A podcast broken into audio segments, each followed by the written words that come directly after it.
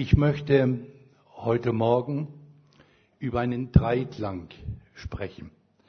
Und ganz am Ende erinnert mich daran, möchte ich das nochmal mit einem persönlichen Ausrufungszeichen versehen. Sollte ich das im Eifer des Gefechtes vergessen, dann zeigt euren Zeigefinger, dann weiß ich, ich muss noch das Ausrufungszeichen setzen. Durch Stubenbergsee weiß ich, dass viele von euch Vertrauen haben zu mir und dass ich nicht meinen Dienst verstehe als Oberlehrer, sondern dass ich mit etwas mitteilen möchte, was die DNA unseres Lebens ausmacht. Und ich möchte über einen Dreiklang sprechen. Und ihr wisst, dass in Prediger Kapitel 3 das soziale und das emotionale Lebenskonzept beschrieben wird. Ich darf mal bitten, die Schlüsselverse zu projizieren unter der großen Überschrift Alles hat seine Zeit. Und meine geistliche, seelsorgerliche und persönliche Lebenserfahrung ist, dass wir uns immer über die Lebensphase widersetzen, in der wir uns gerade befinden. Und ich will nicht dem Fatalismus das Wort predigen. Es ist ganz wichtig, kreativ an sein Lebenskonzept zu arbeiten. Wir sind wie Gott mit einem Willen, mit eigener Autorität. Wir sind ausgestattet mit einer emotionalen und auch mit einer mentalen Persönlichkeit. Würde zu weit gehen, über diese einzelnen Details das zu vertiefen. Und ich erinnere mich so an eine kleine Parabel. Da sitzt ein Mann im Zug, sagen wir mal von Graz jetzt nach Wien. Und als der Zug losfährt, die ersten 20, 30 Kilometer, beginnt er zu stöhnen, zu kritisieren. Der Zug fährt in die falsche Richtung. Der Zug fährt in die falsche Richtung. Und die Mitfahrgäste denken, der ist crazy. Bis dann der Schaffner kommt und er sagt, wieso schimpfen Sie immer? Wir fahren in die falsche Richtung. Ja, ich will nicht nach Wien, ich will nach Linz. Ja, und warum steigen Sie nicht aus? Wieso, sagt er. Ich habe die Fahrkarte bezahlt. Ich habe einen Fensterplatz. Warum soll ich jetzt umsteigen? Aber ich will nach Linz. So sind wir Menschen. Und der Prediger Salomo betrachtet das Leben. Und er sagt, es gibt Phasen von Lachen und Weinen, von Bauen und nicht mehr bauen, von Festhalten und Loslassen, von Lieben und nicht mehr lieben, von umarmt werden. Und es ist ganz wichtig, dass wir es begreifen und lernen über das, was unser Lebenskonzept aktuell ausmacht, mit der Biografie unserer Herkunftsfamilie. Und auch als ich eure Lebensläufe, lieber Bruder Hans, gelesen habe, das muss ich hier auch nochmal aussprechen. Bruder Hans ist ja auch ein Original. Er hat sich auf das Wesentliche beschränkt, das, was ihn mit Leidenschaft umtreibt. Ihr wisst, Israel. Und ich habe ihm einen Feigenbaum als Symbol geschenkt, seiner Frau Feigenparfüm, als ein Zeichen der Sinnlichkeit, der Schamhaftigkeit, der Distanz, sorgfältig auch mit Dingen umzugehen. Aber Bruder Hans hat dann so ganz solide geschrieben, das ist, sind meine Eckpunkte und meine Rheinfriede wird in ihrer gewohnten Ausführlichkeit alles weitere beschreiben.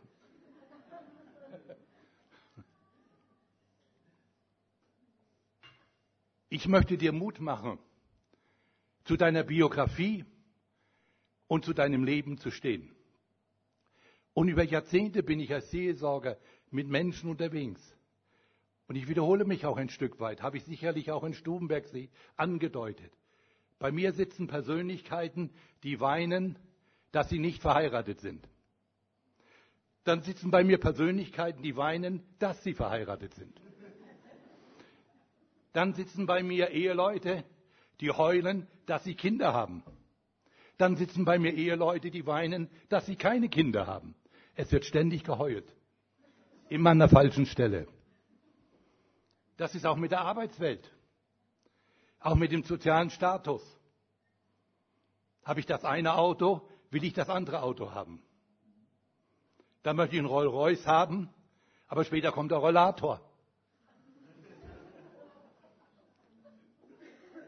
Und Salomo fordert uns heraus, sicherlich aus einer gewissen depressiven Perspektive, denn ihr müsst mal das Vorkapitel lesen, in aller Ruhe zu Hause. Er sagt dann ganz offen, ich gräme mich, ich muss das, was ich schwer erarbeitet habe, anderen nachlassen und vererben und ich weiß nicht, wie sie damit umgehen. Und dann kommt er aber zu einem finalen Höhepunkt. Und dann beschreibt er, egal wie die Lebensphase ist, nie vergessen, in Österreich muss ich das nicht predigen, gut essen und gut trinken. Auch bei depressiver Verstimmung. Du musst essen, ohne die Kalorien zu zählen. Und ich bin kein Zyniker. Schlank wärst du von alleine auf dem Friedhof. Sei gut zu dir. Von mir aus von vegan bis. Aber lass dem anderen sein Kotelett. Ihr versteht, vieles daraus ist Philosophie geworden. Dann sagt er, fröhlich arbeiten. Vom Staubsaugen bis. Egal in welchem Berufsbild ich unterwegs bin. Nicht ständig immer von dem zu träumen, was wäre wenn. Zu lernen, das ist der erste Dreiklang. Versöhnt mit meinem Leben unterwegs zu sein. Dann reduziert sich, auch das sage ich mit viel Wärme, die Migräne und der Magendruck. Auch die Schlafstörungen relativieren sich. Glaubt es mir, das ist so. Und dann drückt er etwas aus. Und jeder Mensch, egal in welcher Lebensphase er ist, er ist von Gott gewollt und geliebt. Gott hat dem Menschen Ewigkeit ins Herz gelegt. Ihr kennt diese Schlüsselstelle. Ewigkeit ins Herz gelegt. Meine Erfahrung ist, und das ist mein Respekt vor jedem Menschen, jeder Mensch trägt in sich Spiritualität. Jeder. Ob das esoterisch ausgeprägt ist, ob das im Schamanentum huldigt, oder wie ich im Februar, März in Südostasien wieder unterwegs war, in Vietnam und in angrenzenden Ländern, hat mich tief beeindruckt. Ich habe eine der Wallfahrtsstätten für Butter besucht. Riesengroß. Kann es im Moment gar nicht so wiedergeben. Um die 68 Meter, glaube ich. Und ich sage euch, Generationen über Generationen standen vor dieser Statue, um diese anzubeten und Opfergaben zu bringen. Tiefer Ausdruck von Spiritualität. Der Mensch trägt in sich etwas Kostbares, das ist unzerstörbar. Und unsere Sehnsucht ist, und da komme ich zum Zweiten, dass wir, das gehört mit zum Dreiklang, und diesen Abschnitt lese ich uns kurz. Er zog aber weiter. Jesus kam in ein Dorf. Da war eine Frau mit Namen Martha, die nahm ihn auf. Und sie hatte eine Schwester, die hieß Maria. Die setzte sich dem Herrn zu Füßen, hörte seine Rede zu. Martha aber machte sich viel zu schaffen, ihm zu dienen. Und sie trat hinzu und sprach, Herr, fragst du nicht danach, dass meine Schwester lässt mich alleine dienen? Wir haben ja noch keine Spülmaschine. Sag ihr doch, sie soll mir helfen. Der Herr antwortete und sprach zu ihr, Martha, Martha, du hast Sorge und Mühe. Eins aber ist Not. Maria hat das gute Teil erwählt. Das soll ihr nicht genommen werden. Das ist der zweite Aspekt im Dreiklang. Christus ist und darf und sollte und müsste das Beste in unserem Leben sein. Amen. Und das gilt nicht nur für die Frauen. Auch die Männer haben Martha-Gene. Schaffen, schaffen. Statussymbole. Das soll Männer geben, die waschen ihre Autos. Ich habe noch nie mein Auto gewaschen. Mich schon. Der Garten. Das soll Leute geben, die haben nicht begriffen, auch Unkraut ist Schöpfung Gottes. Und spätestens im Winter hat das Unkraut keine Zukunft mehr. Und ich habe die Spielchen sicherlich auch in Stubenberg gemacht, mit Ordnung und tausend Dinge. Aber es gibt Schubladen, schmeiß alles rein, bevor Erbtante kommt, die ganz zwanghaft ist und alles muss stimmen. Männer und Frauen, sie ermüden sich. In einem Religionsunterricht fragt eine Grundschullehrerin, zweite, dritte Klasse, nahm die Schöpfungsgeschichte durch und fragte dann zum Ende hin, was war der Höhepunkt der Schöpfung? Und natürlich hatte sie im Hinterkopf Adam, Eva, die Menschen. Dann meldet sich so ein kleiner Steppke und sagt, am Ende hat Gott die Erschöpften geschaffen.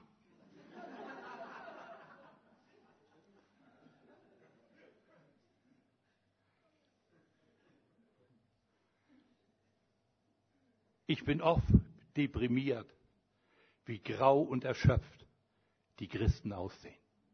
Schon Nietzsche hat voller Zynismus gesagt, wären die Christen erlöster, könnte er auch anfangen zu glauben. Und als wir vorhin geklatscht haben, miteinander gesungen haben,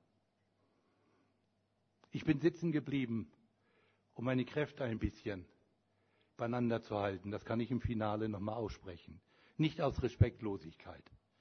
Aber in meinem Herzen stehe ich senkrecht auf und lebe unter der Decke.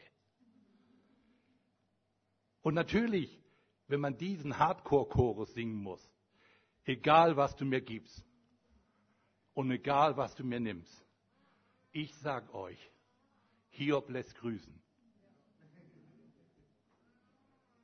Aber unser Bruder Norbert hat uns in ein Leitwort hineingeführt. 1. Petrus Kapitel 3. Wir sind berufen auf Hoffnung, auf das, was noch kommt. Und dann setzt sich das im vierten Vers vor. Auch wenn wir eine kurze Zeit leiden, wir werden verwandelt in dem, dem wir wiedersehen. Und Martha, auch du wirst irgendwann rehabilitiert. Dann studiert mal Johannes Kapitel 11, das gehört nur zur Redlichkeit. Auch die Superfrommen kommen in eine Krise. Deswegen sei sehr behutsam, den anderen zu sagen, du solltest mehr glauben. Dann bete ich für dich, dass du eine harte Diagnose kriegst, damit du deinen Glauben an dir austesten kannst. Amen. Es ist als Gesunder leicht gesagt, was andere tun sollen. Es ist als Wohlhabender leicht gesagt, was andere geben sollen. Hier heißt es in Johannes Kapitel 11, Maria aber blieb daheim sitzen. Sie war in einer depressiven Verstimmung. Sie war blockiert. Sie war entsetzt. Ihr Bruder, das Liebste, war gestorben. Jesus war nicht gekommen. Schwestern, Brüder, liebes Gotteskind, lieber Zuhörer über Livestream. Wir können nicht über Christus verfügen, sondern Christus muss in jeder Lebensphase, nach Prediger Kapitel 3, ob wir lachen oder weinen, muss er die Verfügung über uns haben. Nur dann zerbreche ich nicht am Leben. Dann bleibe ich nicht hängen. Dann bin ich sowas wie Teflon beschichtet. Trotzdem kann man in Depression kommen, Burnt out, andere Dinge. Wisst ihr warum? tiefenpsychologisch, sagen alle Seelsorger und Therapeuten, Lebensberater und auch Tante Emma und deine Großmutter und Großvater sind genauso schlau wie die promovierten Therapeuten. Wenn du dich überforderst, sagt irgendwann die Seele, halt, so nicht mehr. Und dann bleibst du sitzen. Aber Christus, Amen, lässt niemand sitzen bleiben. Bruder Mirko, Christus hat dich rehabilitiert. Wir haben ein Stück Heilsgeschichte gehört. Und Eltern und Familien, die süchtige Familienangehörige haben, wissen, wie viel Leid sich der verbindet. Und als ich hier reinfuhr nach Graz, abgeholt vom Airport, eurem Weltflughafen hier, von Judith, Und Hans wurde ich dann da an einer Adresse vorbeigeleitet. Mitten dieser schönen Stadt, ziemlich am Anfang, das Gefängnis. Wie viele gebrochene Menschen gibt es? Das erste zum Dreiklang. Nimm dein Leben an. Beginne wieder deinen Mann, deine Frau zum Armen. Segne dein Elternhaus. Ob das rund ist oder kaputt, spielt keine Rolle. Beginne wieder, dich mit dem, was du jetzt hast, zu versöhnen. Und begreife, jeder Mensch trägt in sich Spiritualität, ein Stück Ewigkeit. Und diese Sehnsucht soll von Christus her gestillt und abgeholt werden. Es geht um diesen Dreiklang. Und ein drittes, da heißt es, euer Herz erschrecke nicht. Johannes Kapitel 14. In meines Vaters Hause sind viele Wohnungen. Heute ist der Beerdigungstag meiner Frau. Vor 13 Jahren, nach 41 Jahren Ehe und Familie, habe ich sie mit vielen Menschen zum Friedhof begleitet. Schwestern, Brüdern, der Umzug kommt. Wenn etwas gewiss ist, dann das. Und da will ich keine dunkle Wolke auf uns legen. Aber das gehört mit zum Dreiklang. Das Beste kommt noch. Es geht um diesen Umzug. Wir kommen nach Hause, in ein Land, in eine Stadt, ohne Leid, ohne Tränen und auch ohne Geschrei. Was ist unsere Welt laut geworden? Und wie werden Menschen auch niedergeschrien, wenn wir anderer Meinung sind? Was ist für eine Unruhe da? Euer Herz erschrecke nicht. Heute ist hier in Graz ein Marathon. Aber Christen sind auch in einem Marathon unterwegs. Amen. Das ist nicht nur an einem Sonntag sondern jeden Tag. Kämpft den Kampf des guten Glaubens, heißt mein Taufspruch, 16-jährig mir mit auf dem Weg gegeben. Ich möchte uns, dir, mir, Ihnen Mut machen, über sein soziales Lebenskonzept neu nachzudenken. Bin ich versöhnt mit meiner Biografie? Bin ich versöhnt mit meiner Vergangenheit? Komme ich zur Ruhe über die Gegenwart? Und kann ich noch träumen für die Zukunft? Begreife ich auch im Gegenüber? Gestern bin ich zauberhaft eingeladen worden am späteren Abend von der Melina. Ich bin ihr Onkel Roman und sie ist meine kleine große Freundin. Und sie hat mir davon dieser Kultur dieser Stadt gezeigt. Und wir sind da mit der Tram gefahren, nennt man das so? Ein ganzes Stück. Und in der Straßenbahn haben so viele Menschen gesessen, müde und gebrochen, dass mein Herz erbarmt ist. Kannst du noch ringen um die Nachbarn, um die Straße, um das Wohnquartier, um das, was Menschen brauchen, unabhängig von Hautfarbe, Herkunft, Sozialisierung und Status. Jeder Mensch trägt in sich Ewigkeit. Und dann geht es um das Beste, Christus erleben. Ob ich Maria oder ob ich Martha bin, welche Gene auch im Moment bestimmen. Aber Christus ist das Beste. Und ich sage dir und uns, ich habe vieles in meinem Leben geliebt. Und das habe ich mit Sicherheit in Stubenbergsee gesagt. Aber die größte Liebe meines Lebens gehört Jesus. Da habe ich schon einen Shitstorm ausgelöst. Das ist ja die Tragödie. Ich kann ja heute keinen Schwachsinn mehr predigen, der richtig wäre, sondern das geht ja alles hinaus in die ganze Welt. Ich habe kürzlich eine Resonanz bekommen auf eine Predigt, die ich vor 16 Jahren gehalten habe. Gott sei Dank muss ich mich nicht schämen dafür. Nur sagte mir dann der Hörer, ich hätte etwas lauter geschrien als heute. Na gut, habe ich gemeint. Lautstärke ist Salbung, Halleluja. Okay? Aber auch der Lauteste wird am Ende irgendwann leise. Christus. Und dann das Wissen. Irgendwann kommt der Umzug. In meines Vaters Haus sind viele Wohnungen. Morgen wird es drei Wochen her sein, wo ich in Speyer meine Herzensfreundin, 91-jährig beerdigt habe, Maria. Mit ihrem Mann Richard war ich Jahrzehnte verbunden. Ich habe mit ihnen die goldene Hochzeit, die diamantene Hochzeit und das, was ich rein Friede und Hans wünsche, noch die eiserne Hochzeit, habe ich alles zelebriert. Ein brillantes Ehepaar. Ihr könntet miteinander verwandt sein. Dann hat sie mich angerufen am Montag. Lieber Roman, denke daran, ich komme nachher kurz noch drauf zurück, die Reha wird dich nicht gesund machen, aber die Güte Gottes. Und dann hat sie mir etwas sehr Intimes gesagt, weil wir über viele Jahrzehnte unterwegs sind. Und hat einige Male noch Danke, Danke gesagt. Und dann sagt sie, und in dieser Woche werde ich heimgehen. Ich werde umziehen in ein Schloss. Dann hat sie ihre Kinder informiert. Und dann sind sie gekommen von Südamerika, aus Europa und Deutschland. Fünf erwachsene Kinder mit Anhang.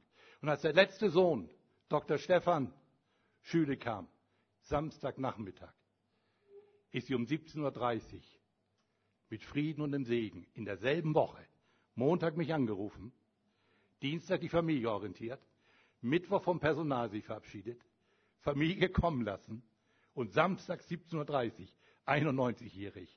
Euer Herz erschrecke nicht. Die ist umgezogen. Es gibt sogar, das weiß ich jetzt, Schlösser im Himmel. Amen. Ich werde meinem jüngsten Sohn sagen, der auch Jesus liebt, der liebt Burgen seit Kindheit, Ritterburgen.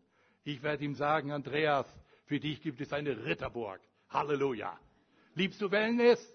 Es gibt für dich ein Schwimmbad. Amen. Liebst du Massage? Ich sag dir, du kriegst einen persönlichen Engel, der dir zur Seite steht. Das Beste kommt noch. Und oben gibt es kein Rollator mehr, sondern Flügel, dass du fliegen kannst durch alle Himmel und Himmel. Man kann noch mal ein bisschen träumen, oder? Damit das Trauma auf Erden sich verkleinert.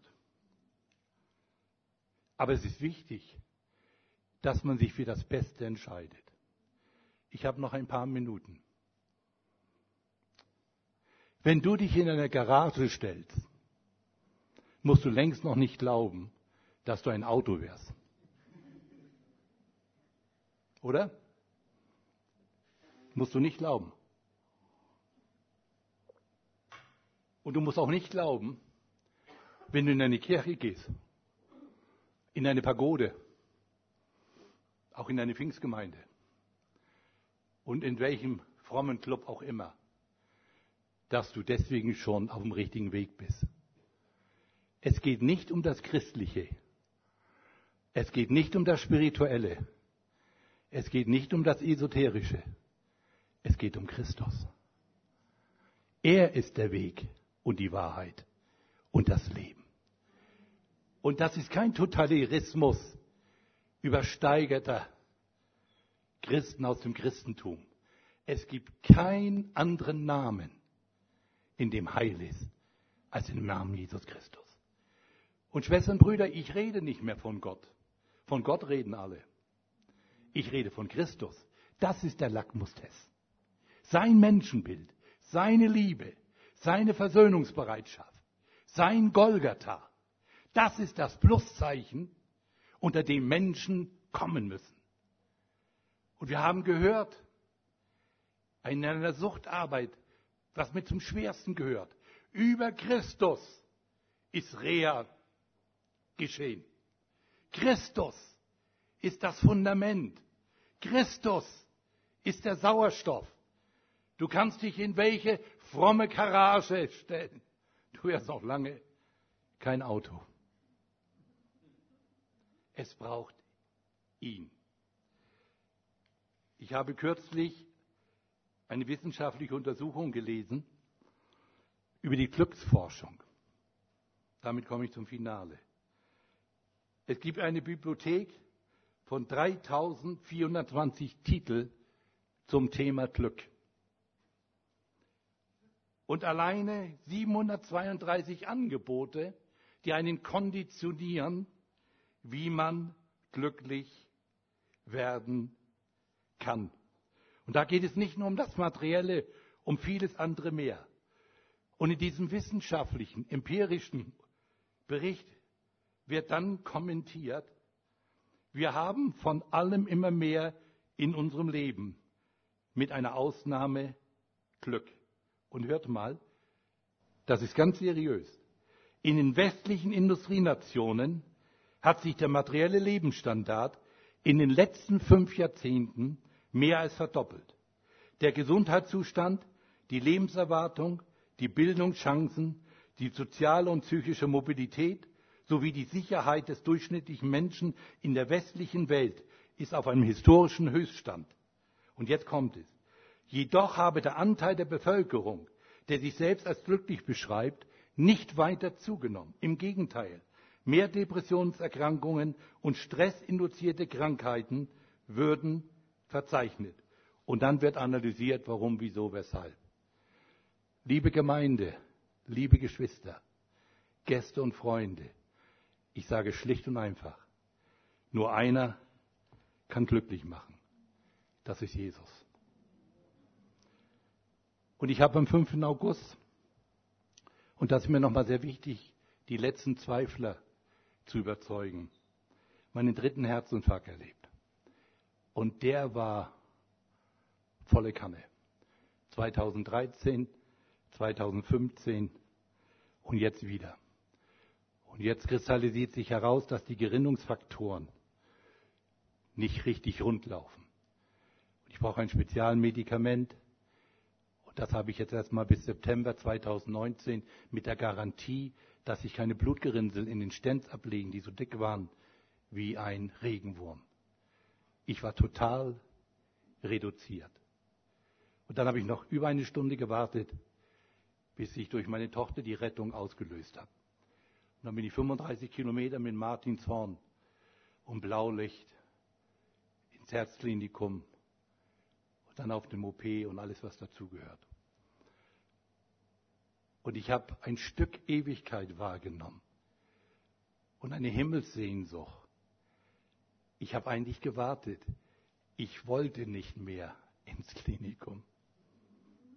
Und das hat gebrannt wie Feuer. Und der kalte Schweiß. Und das hat gehämmert.